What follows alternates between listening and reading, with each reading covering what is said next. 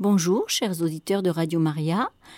Nous avons vu la fois précédente, nous avons évoqué euh, l'histoire de la forme canonique du mariage, c'est-à-dire la forme qui est requise euh, pour euh, célébrer un mariage dans l'Église et quelles en sont les conditions. Et nous, avons parlé l'année dernière des causes de nullité de mariage provoquées par des empêchements ou des défauts de forme, justement. Et nous allons voir aujourd'hui une des causes aussi de nullité qui est la non-consommation du mariage. Mais avant cela, nous avons fait une petite évocation des réformes des procédures de nullité de mariage. Nous avons, lu, nous avons vu quels sont les points essentiels, je vous les redis, dans l'exhortation apostolique du 19 mars 2016 du pape François, dans Amoris Laetitia, accompagner, discerner, intégrer. Et euh, il me restait quelques, quelques mots à vous dire à ce sujet. Euh, dans Amoris Laetitia 300, voilà ce qui est dit. On ne devait pas attendre du synode ou de cette exhortation une nouvelle législation en général du genre canonique, applicable à tous les cas, je précise parce qu'effectivement chaque cas est différent. Il faut seulement un nouvel encouragement au discernement responsable personnel et pastoral des cas particuliers, qui devrait reconnaître que, étant donné que le degré de responsabilité n'est pas le même dans tous les cas, effectivement, hein, euh, l'année dernière, j'ai évoqué énormément de cas différents et, il y en a autant qu'il y a de, personnes, hein, forcément. Les conséquences ou les effets d'une norme ne doivent pas nécessairement être toujours les mêmes. Voilà ce que dit euh, cette exhortation. Ce discernement ne pourra jamais s'exonérer des exigences de vérité et de charité de l'Évangile proposé par l'Église. Oui, ce sont les piliers de l'Église, hein, la vérité et la charité qui sont, euh, qui sont inclus dans les procédures de droit canonique, en particulier les procédures qui concernent le mariage. Amoris Laetitia 304 dit ceci. Ce qui fait partie d'un discernement pratique face à une situation particulière ne peut être élevé à la catégorie d'une norme. C'est pour ça qu'il existe notamment, je vous en avais parlé aussi, des jurisprudences qui font justement, qui font évoluer le droit dans les situations nouvelles où on apporte des réponses nouvelles. Amoris Laetitia 305 dit ceci Le discernement, toujours en parlant du discernement, hein, doit aider à trouver les chemins possibles de réponse à Dieu et de croissance au milieu des limitations. En croyant que tout est blanc ou noir, nous fermons parfois le chemin de la grâce et de la croissance, et nous décourageons des cheminements de sanctification qui rendent gloire à Dieu. Effectivement, euh, le but de toutes ces procédures, les buts de, de, l'accueil des personnes et du discernement, ce qui est aussi le rôle d'un avocat ecclésiastique qui prépare des personnes à faire une demande de reconnaissance en nullité de mariage, c'est avoir du discernement. Et cela, eh bien, on le fait euh, en, dans la foi, dans la charité, mais aussi en priant pour que justement on soit éclairé, que ce soit en vérité, que les personnes nous racontent leur histoire. Dans Amoris Laetitia 310, voici ce qu'il est dit. Nous nous comportons fréquemment comme des contrôleurs de la grâce et non comme des facilitateurs. Mais l'Église n'est pas une douane, elle est la maison paternelle où il y a de la place pour chacun avec sa vie difficile.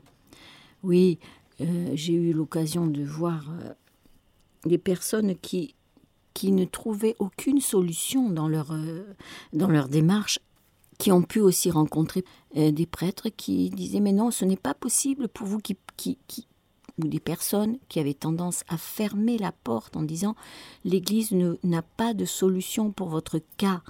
Mais bien sûr, cela Et si c'est dit d'une manière radicale, ça ne facilite pas, comme dit à Maurice Laetitia 310, la grâce, parce que euh, Dieu seul sait ce qu'il y a dans le cœur de l'homme, et bien sûr l'homme, s'il se confie à une personne, il faut que la personne le reçoive avec plein d'amour pour faciliter justement ce, ce lien qu'il y a entre Dieu et lui. Et je le redis, il y a de la place dans la maison du Père pour chacun, quelle que soit sa vie difficile.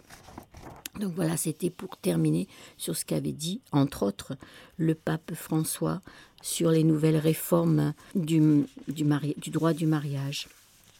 Nous avons donc évoqué l'histoire de la forme canonique et aujourd'hui, nous allons euh, reprendre un tout petit peu le lexique du mariage pour bien positionner les choses. Hein. Un mariage sacramentel. C'est le mariage, bien sûr, c'est l'un des sept sacrements. Sacrement qui est un signe institué par le Christ en vue de signifier et de réaliser tout simplement la sanctification des hommes. Il permet d'exprimer, de fortifier la foi et de sanctifier les hommes dans la communion de l'Église il requiert vénération et soin, signe visible d'une grâce invisible. Tout cela est précisé dans le canon 840 du Code de droit canonique. Les sacrements mettent en œuvre dans l'Église la fonction de sanctification reçue du Christ. Le mariage, ainsi que l'ordre, est un sacrement au service de la communion de la mission des fidèles du Christ. C'est un sacrement très particulier avec l'ordre, euh, le mariage, parce qu'effectivement, il est au service de la communion et de la communion qui entraîne à la mission des fidèles. Voilà ce que dit le canon 1055 que j'ai eu déjà l'occasion de lire, mais qui va nous permettre d'introduire la suite. L'alliance matrimoniale par laquelle un homme et une femme constituent entre eux une communauté de toute la vie, ordonnée par son caractère naturel au bien des conjoints, ainsi qu'à la génération et à l'éducation des enfants, a été élevée entre baptisés par le Christ à la dignité de sacrement. C'est pourquoi, entre baptisés, il ne peut y avoir de contrat matrimonial valide qui ne soit, par le fait même, un sacrement. Alors, de quoi on parle dans ce canon? On parle d'alliance. J'ai eu l'occasion de faire référence. Alliance, c'est un terme présent dès le début de l'Église par les pères de l'Église. Et ce terme a été remis en valeur par Vatican II. Il inscrit le mariage dans le registre de l'union sponsale, de l'union d'époux hein, du Christ et de l'Église, tel que le situe l'Évangile. Ensuite, il y a le terme inséparabilité entre contrat et mariage. Un mariage valide, effectivement, entre deux chrétiens, je dis bien deux chrétiens, vous, verrez pourquoi, est un sacrement, c'est-à-dire il donne une identité particulière aux personnes. Et pourquoi? Du fait de leur baptême. Parce que le baptême, c'est ce qui incorpore la personne euh, comme fidèle du Christ, Christi Fideles les fins du mariage, dont il est question aussi dans ce, canon, ce à quoi le mariage est ordonné. Euh, c'est une présentation renouvelée qui est dans le, dernier code, 1988, par rapport au code ancien, qui était de 1917. Pourquoi? Parce qu'il y a cette notion maintenant de l'amour conjugal. Il part, les fins du mariage partent de l'amour conjugal. Et donc on peut faire un parallèle. Alors, mariage sacramentel et mariage non sacramentel. Alors, tout d'abord, un mariage sacramentel, c'est un mariage entre deux baptisés catholiques à l'Église, je précise, à l'Église. Un mariage sacramentel, un mariage civil entre deux baptisés protestants. C'est pour ça que j'ai dit chrétien un mariage entre deux chrétiens. Parce que ce sont deux baptisés, les protestants, et pour l'Église catholique, on considère, on prend au sérieux ce mariage, euh, ce mariage civil, protestant et on le considère comme, comme un mariage sacramentel. Quelles sont les conséquences de tout cela?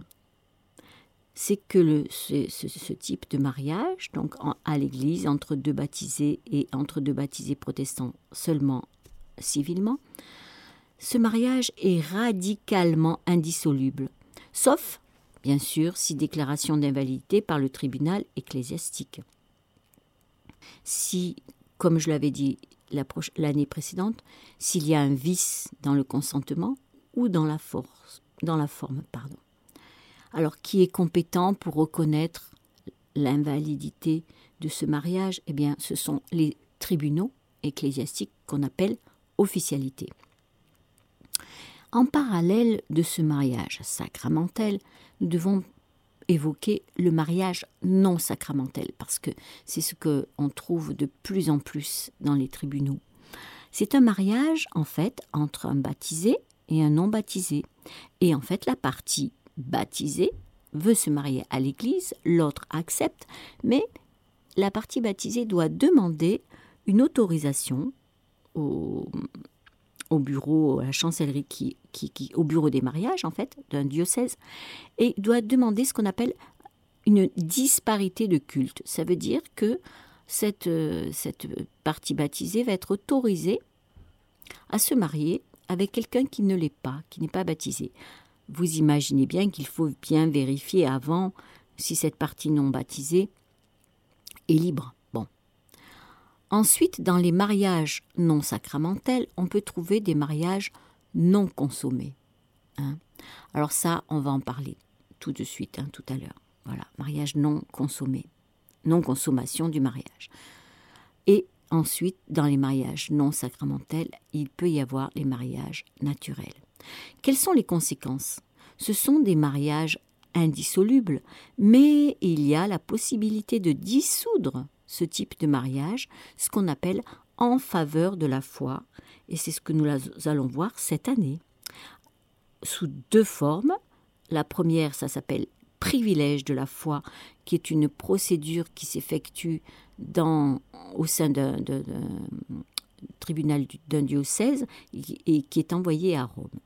Ensuite, il y a un autre privilège qui s'appelle le privilège paulin, et là qui est traité essentiellement par l'évêque d'un diocèse.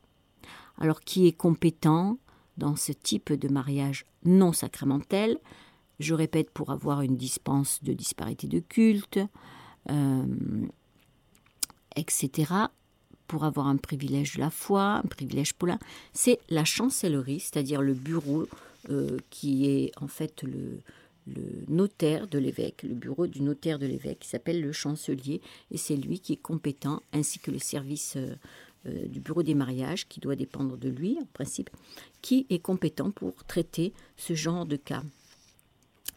Je reprécise encore un petit peu quels sont les piliers du mariage chrétien, parce que nous verrons, ça permet d'introduire la non-consommation mariage.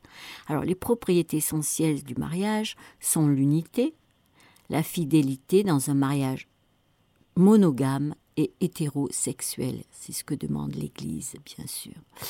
Et l'indissolubilité, c'est le lien indissoluble sauf par la mort. Et ça donne une solidité particulière dans le mariage chrétien en raison du sacrement. Quelles sont les fins du mariage? Les fins du mariage sont le bien des époux, en latin on dit bonum conjugum, communion de vie et d'amour, relation interpersonnelle intégrant toutes les dimensions de la vie conjugale.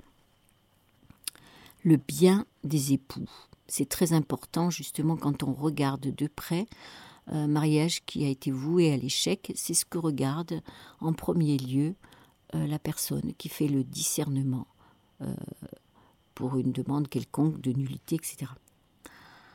Ensuite, dans les fins du mariage, il y a la procréation, ce qu'on appelle le bonum prolis. Ne pas exclure les enfants comme issue naturelle et constitutive de la sexualité matrimoniale. Oui, la procréation est une fin du mariage. C'est-à-dire que si on veut bien se marier mais qu'on ne veut absolument pas d'enfants et qu'on fait qu'on emploie tous les moyens contraceptifs pour ne pas en avoir, eh bien ça, ça ne rentre pas dans les fins du mariage, ça ne rentre pas dans le plan d'amour que Dieu a sur le mariage, qui est pour constituer une famille, n'est-ce pas? Donc la procréation, je ne parle pas là de, des, des, impossibilités d'avoir des enfants, hein. là c'est juste être ouvert à la vie, c'est ça que ça veut dire. Les fins du mariage, le bien des époux, la procréation, être ouvert à la vie, ne pas exclure les enfants. La validité du consentement au mariage dépend aussi de la liberté. La liberté du consentement, parce que c'est un don, c'est une acceptation réciproque des deux personnes qui sont et qui doivent être libres, libres euh, sous peine de nullité, bien sûr, de mariage. L'unité. Alors, dans un discours euh, du pape François à la Rotte, pour la rentrée judiciaire de 2019. Je vais vous lire ce, beau passage qui parle de l'unité. Pour qu'il soit validement un contrat, le mariage exige que soit établi chez chacun des futurs époux une pleine unité et harmonie avec l'autre, afin qu'à travers l'échange mutuel des richesses humaines, morales et spirituelles respectives, pratiquement à la manière de vase communicant, les deux époux deviennent un, une seule chair, on va dire, un. Le mariage requiert aussi un engagement de fidélité qui absorbe, qui absorbe pardon, toute la vie, devenant durablement consortium totius vitae, ça veut dire toute la vie. Voilà, le mariage, l'union pour toute la vie. Unité et fidélité sont deux valeurs importantes et nécessaires, non seulement entre les époux, mais en général dans les relations interpersonnelles et dans les relations sociales. Nous sommes tous conscients des inconvénients que déterminent, dans le mariage civil, les promesses non tenues, le manque de fidélité à la parole donnée et aux engagements pris l'unité et la fidélité. Ces deux biens indispensables et constitutifs du mariage non seulement requièrent d'être expliqués de manière adéquate aux futurs époux, mais ils sollicitent l'action pastorale de l'Église, spécialement celle des évêques et des prêtres, pour accompagner la famille dans les différentes étapes de sa formation et de son développement. Il faut une triple préparation au mariage, éloignée, proche et permanente. Oui, dans ce, discours du pape, il met bien sûr en évidence l'unité et la fidélité. Bien sûr, ce sont des termes que, le, que, le, que les, les fiancés emploient, mais au fond du fond, profondément, il faut vraiment qu'ils s'y engagent de tout leur corps, de tout leur cœur, de toute leur âme, on va dire, à, ces, à ces principes-là, qui sont plus que des principes, qui sont des dons, comme dit le pape, ce sont des dons. Ensuite, le pape Jean-Paul II, dans Familiaris Consortio, parle de l'indissolubilité. Et je vais vous lire ce qu'il dit, qui peut éclairer aussi la suite du propos. Le Christ renouvelle le dessein primitif que le Créateur a inscrit dans le cœur de l'homme et de la femme.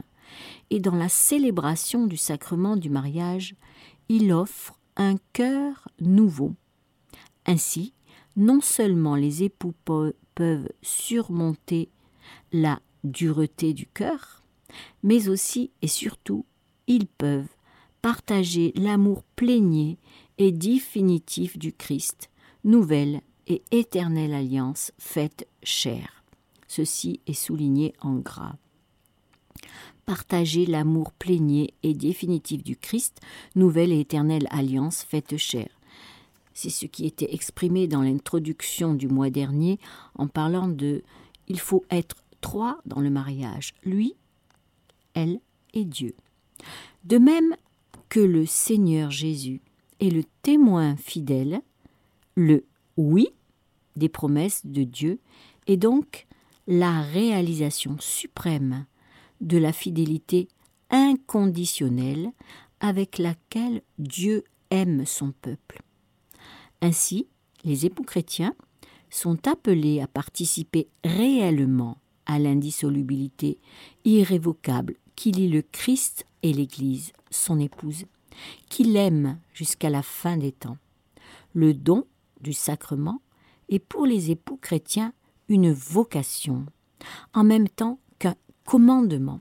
Et oui, c'est non seulement une vocation, mais c'est un commandement. À rester fidèle pour toujours, par-delà les épreuves et les difficultés, dans une généreuse obéissance à la volonté du Seigneur. Ce que Dieu a uni, l'homme ne doit point le séparer.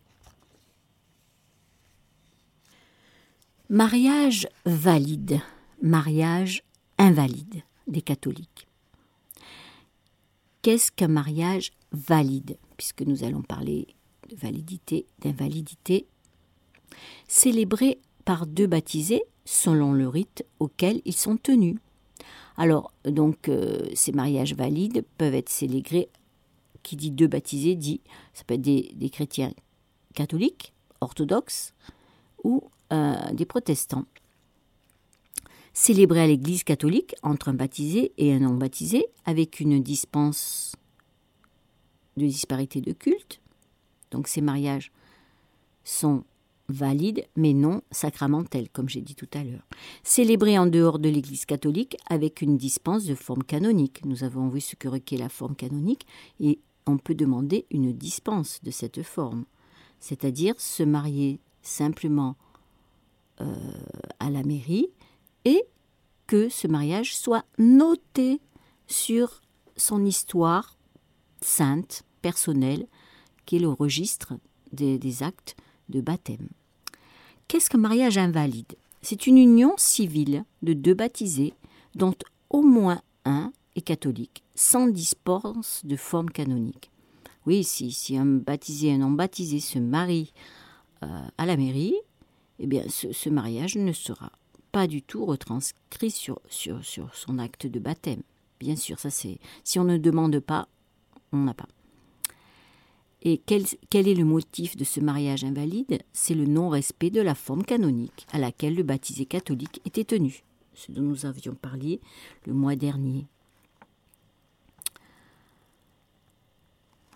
Qu'est-ce qu'un mariage naturel?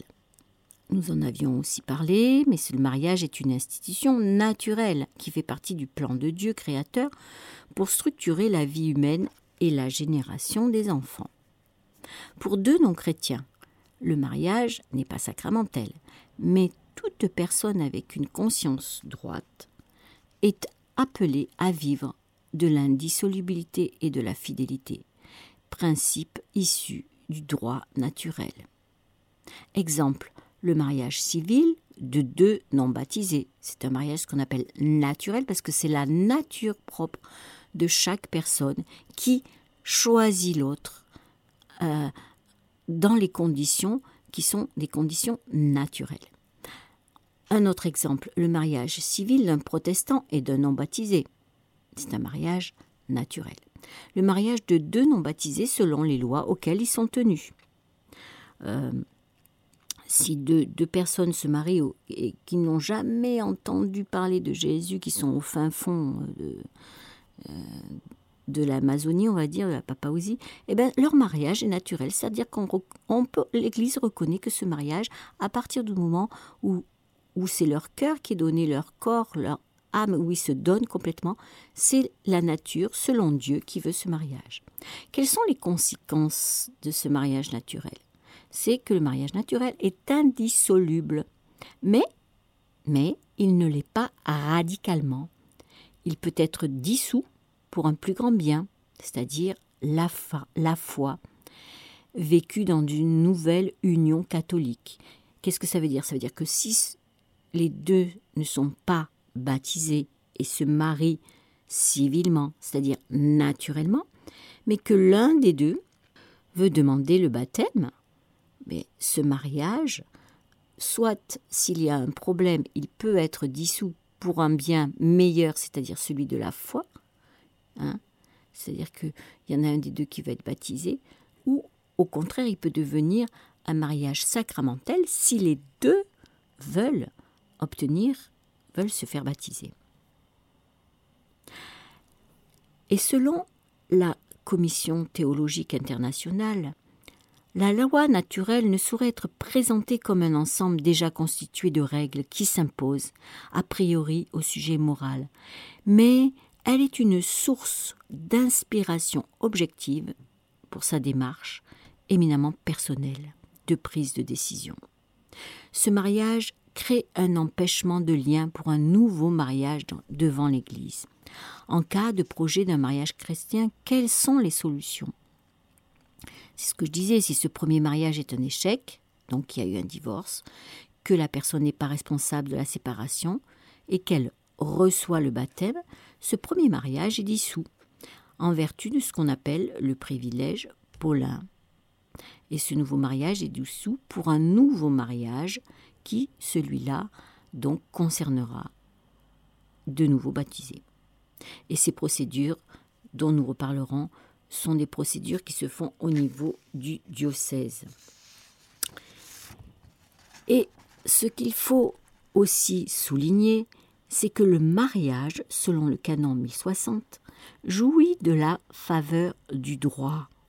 C'est-à-dire qu'en cas de doute, il faut tenir toujours le mariage pour valide, jusqu'à preuve du contraire. Oui, justement, l'Église, le, droit canonique a énormément de respect pour ce sacrement de mariage, et tant qu'on n'a pas prouvé qu'il est invalide, il est valide, il est considéré comme valide. Ce canon détermine une règle générale qui peut être applicable à tout système juridique, juridique qui établit que le fait de poser un acte juridique, selon la forme requise, conduit à le considérer valide jusqu'à ce que le contraire soit prouvé tout doute doit devenir une certitude morale, c'est-à-dire excluant tout doute prudent. Cette norme est importante, surtout en ce qui concerne les procès matrimoniaux. Oui, comme euh, j'avais eu l'occasion de le dire, les procès matrimoniaux, les procédures ne se font pas à la légère. Il y a énormément de discernement, mais aussi des certitudes. Les juges doivent avoir une certitude morale avant de poser ou pas, par l'affirmative, ou la négative, une nullité de mariage.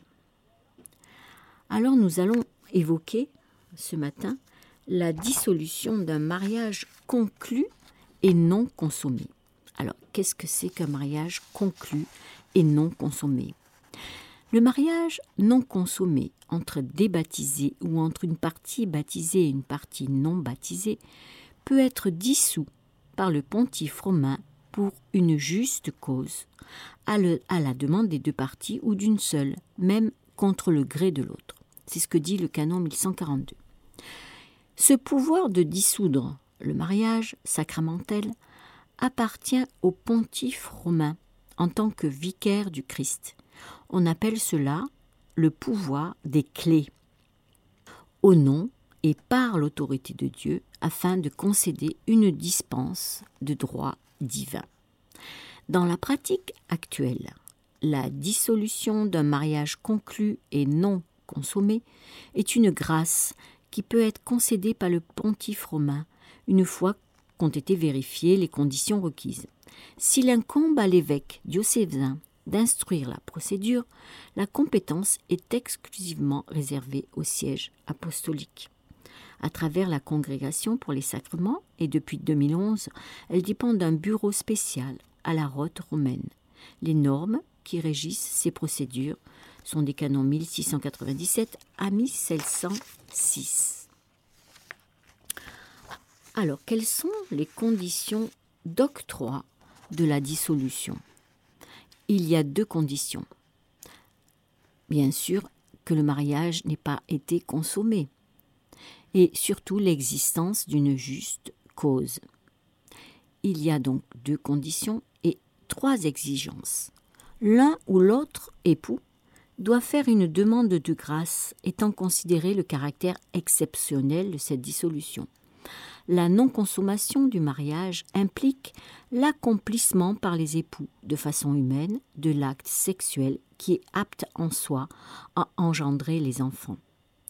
Pour la consommation canonique d'un mariage, les éléments suivants doivent être présents. D'un point de vue physique, la réalisation par les époux d'une copulation conjugale appropriée qui requiert non seulement l'érection et la pénétration suffisante du membre viril dans le vagin de la femme, mais aussi l'éjaculation du liquide séminal à l'intérieur de celle-ci, et d'un point de vue psychique, que l'acte sexuel soit accompli de manière humaine, c'est-à-dire de manière consciente, libre et volontaire. En effet, tout acte effectué dans un état anormal euh, et, bien sûr ne rentre pas en considération. Exemple sous drogue, alcool, hypnose, euh, état de sommeil, etc. Donc euh, libre et volontaire. Depuis le Concile Vatican II et la Constitution conciliaire Gaudium Espèce, on exige expressément que les actes conjugaux soient dignes et véritablement humains. Auparavant, ni le consentement, ni l'usage de la raison dans l'accomplissement de l'acte sexuel n'étaient considérés comme nécessaires à la consommation du mariage. Oui, sur ce plan, l'Église a véritablement opéré un tournant énorme par rapport à la pratique euh, qu'on pouvait observer, les viols dans le mariage, euh, le pouvoir de l'homme sur la femme, etc. Donc sur ce plan-là, l'Église a véritablement opéré une transformation. La reconnaissance, au moins doctrinale, de l'importance de l'amour dans la consommation conjugale offrirait une vision du mariage plus conforme à l'anthropologie, à la théologie du Concile, afin de sortir d'une conception purement matérialiste. C'est énormément important, cette reconnaissance de l'importance de l'amour dans la consommation conjugale. Alors qu'est-ce qu'on regarde? On regarde l'existence d'une juste cause dans ces procédures. La concession de la dispense, on peut dire de la grâce, hein, comme nous avons évoqué plus haut, doit être motivée par des raisons pastorales et spirituelles graves, sérieuses, apparaissant comme la seule solution appropriée pour promouvoir le bien spirituel des époux. On trouve notamment la séparation absolue des époux entre les époux qui rend impossible la réconciliation, l'aversion ou la haine entre les époux, le désir de l'autre partie de fonder une famille et d'avoir des enfants, désir légitime, la séparation civile ou le divorce, le désir d'apaiser sa conscience et de remédier à une situation matrimoniale irrégulière, le désir de légitimer sa descendance, l'impuissance ou une maladie survenue qui empêche l'usage du mariage, la nullité probable du mariage, le bien spirituel de l'une de l'autre partie. De même, le désir, peut y avoir, désir de se consacrer à Dieu dans la vie religieuse, dans le sacerdoce. Tout cela constituerait une juste cause. Mais il existe, il ne faut pas se le cacher, des cas difficiles où il est demandé expressément l'avis de la congrégation avant d'entamer une procédure. Effectivement, euh, cette procédure, donc, qui est traitée dans les diocèses, donc on va dire localement. Euh, bien sûr, euh, concrètement, la personne qui s'est sentie lésée vient demander à l'Église de reconnaître la non-consommation de son mariage. Alors s'il n'y a eu jamais eu de rapport intime, bon, c'est sûr que la personne est légitime de faire cette demande, mais encore faut-il le prouver, n'est-ce pas? Et ça, c'est tout le côté délicat euh, mais ça peut être évident aussi. Hein, je veux dire, il peut y avoir. Donc, il y a une enquête pour prouver cela. Il peut y avoir aussi euh, des situations très délicates où il n'y a pas eu l'acte total, mais il y a eu le début de l'acte. Vous voyez, c'est les tribunaux qui ont vraiment un travail très précis dans ce cadre-là pour vérifier si oui ou non il y a eu ou pas consommation ou non consommation.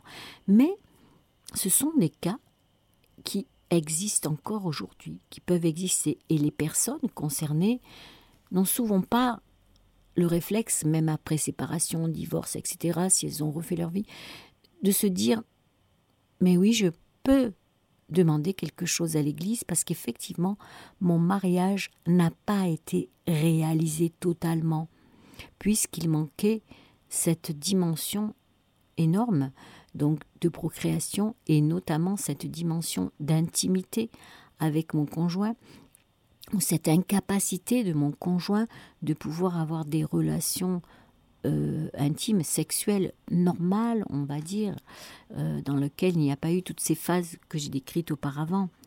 Il peut y avoir vraiment toutes sortes de cas, mais surtout, j'encourage les personnes qui peuvent être dans cette situation, mais qui ne, savent pas que l'Église peut regarder euh, cet échec qu'ils ont eu et qui ne correspond pas du tout à ce que demande l'Église, puisque l'Église demande, recommande une union totale des cœurs, comme disait le pape Jean-Paul II, et des corps. Ça fait partie du mariage. Et de même, si, comme j'ai évoqué tout à l'heure, si euh, il y a eu non-consommation prouvée et puis séparation, divorce, etc., et que l'une ou l'autre partie, en fait, voulait se consacrer complètement à Dieu et donc était incapable d'avoir des relations intimes, mais que cette personne était appelée par Dieu au sacerdoce, par exemple, ou à la vie religieuse, eh bien, effectivement, ça peut délier des situations qui peuvent être vraiment, euh, aux yeux humains, inextricables mais que chacun a, le droit euh, de pouvoir vivre la vie telle que le, projet de Dieu était posé sur lui, a le droit à avoir une vie euh, voilà, qui correspond en plénitude à ce que Dieu avait prévu. Donc voilà, ce genre de situation de non-consommation se trouve encore aujourd'hui, notamment, et donc il ne faut pas hésiter à demander à se, déjà se rapprocher d'un prêtre, euh, lui en parler, et le prêtre fera le lien ou pas entre euh, un tribunal ecclésiastique, donc ça s'appelle une officialité, je le répète, et, euh, et, la personne, et bien sûr, ben, ça, nécessite une enquête, vous imaginez, une petite enquête, donc ça veut dire que la personne va témoigner de ce qu'elle a vécu, l'autre conjoint aussi au mieux. Maintenant, si l'autre conjoint ne veut pas du tout témoigner, mais qu'il peut quand même écrire et euh, dire ce, qu'il a vécu, et peut-être un ou deux témoins qui peuvent euh, constater et, parler de ce qu'ils ont vu, ce qu'ils ont pu observer dans ce mariage, le fait que ça ne, fonctionnait pas, le fait qu'ils étaient malheureux, qu'il y avait quelque chose de profond entre eux qui ne fonctionnait pas. Et il peut y avoir aussi des preuves médicales. C'est ce qu'on demandait euh, sous l'ancien code. On demandait beaucoup de preuves médicales. Bon, euh, c'était difficile pour la personne. Hein. Donc maintenant, si la personne elle-même a des preuves, euh, des documents médicaux, tant mieux. Sinon, on ne va pas l'obliger, rassurez-vous, à avoir des, contrôles particuliers médicaux. Voilà. Et donc ce sujet-là, Peut-être il y aura des, questions, euh, n'hésitez pas euh, à ce sujet si vous voulez d'autres informations le mois prochain. Et le mois, dernier, euh, il y a eu une question sur les procédures des personnes qui effectivement ne savent pas où elles peuvent se renseigner si elles se retrouvent dans une situation où leur mariage a été un échec. Dans un premier temps, je reprécise, demander à un prêtre dans une paroisse. Normalement, les prêtres sont bien formés pour vous informer à ce sujet. Si vous êtes dans une grande ville et que vous avez la possibilité d'aller au tribunal ecclésiastique, euh, euh, qui s'appelle donc une officialité, ça peut être donc dans une évêché, archevêché, que vous pouvez trouver un tribunal. Vous pouvez chercher toutes les, correspondances sur, euh, sur Internet, par exemple. Donc de vous rapprocher d'un tribunal ecclésiastique ou d'une d'une chancellerie, par exemple, et on vous indiquera une personne au relais, ça peut être donc un avocat ecclésiastique, qui va vous accueillir et qui va vous écouter et qui, en fonction de, votre histoire, va discerner si, oui ou non, ou peut-être, il y a, il y a trois réponses, oui ou non, ou peut-être, votre cause pourra être euh, pourra être euh, étudié dans, un tribunal ecclésiastique. Voilà. Donc n'hésitez pas à écrire vos questions, à poser vos questions. Et nous verrons le mois prochain. Donc là, nous avons parlé de non-consommation. Nous allons aborder la dissolution du lien. Hein. La dissolution du lien, c'est-à-dire c'est une, procédure aussi qui permet ou non de, de dissoudre un mariage, comme son nom l'indique. Ce n'est pas une annulation, ce n'est pas une nullité, tous ces termes-là, non. C'est on dissout un lien que l'Église peut reconnaître comme invalide. Et cette dissolution s'appelle aussi privilège de la foi. Donc c'est le sujet que nous, nous aborderons le mois prochain le privilège de la foi ou dissolution du lien en faveur, on dit ça aussi, de la foi, toujours pour un plus grand bien de, de chaque personne, notamment de la personne baptisée, qui est donc un fidèle du Christ et qui en ce sens-là dépend de l'Église et est soumise aux lois de l'Église, mais aussi donc, comme je dis, elle a des droits et des devoirs. Et dans ces droits, ben, elle a le droit à ce que l'Église regarde si, oui ou non, ce mariage, qui a été un échec, peut être dissous ou pas. Voilà, chers auditeurs de Radio Maria, je vous dis au mois prochain. Au revoir.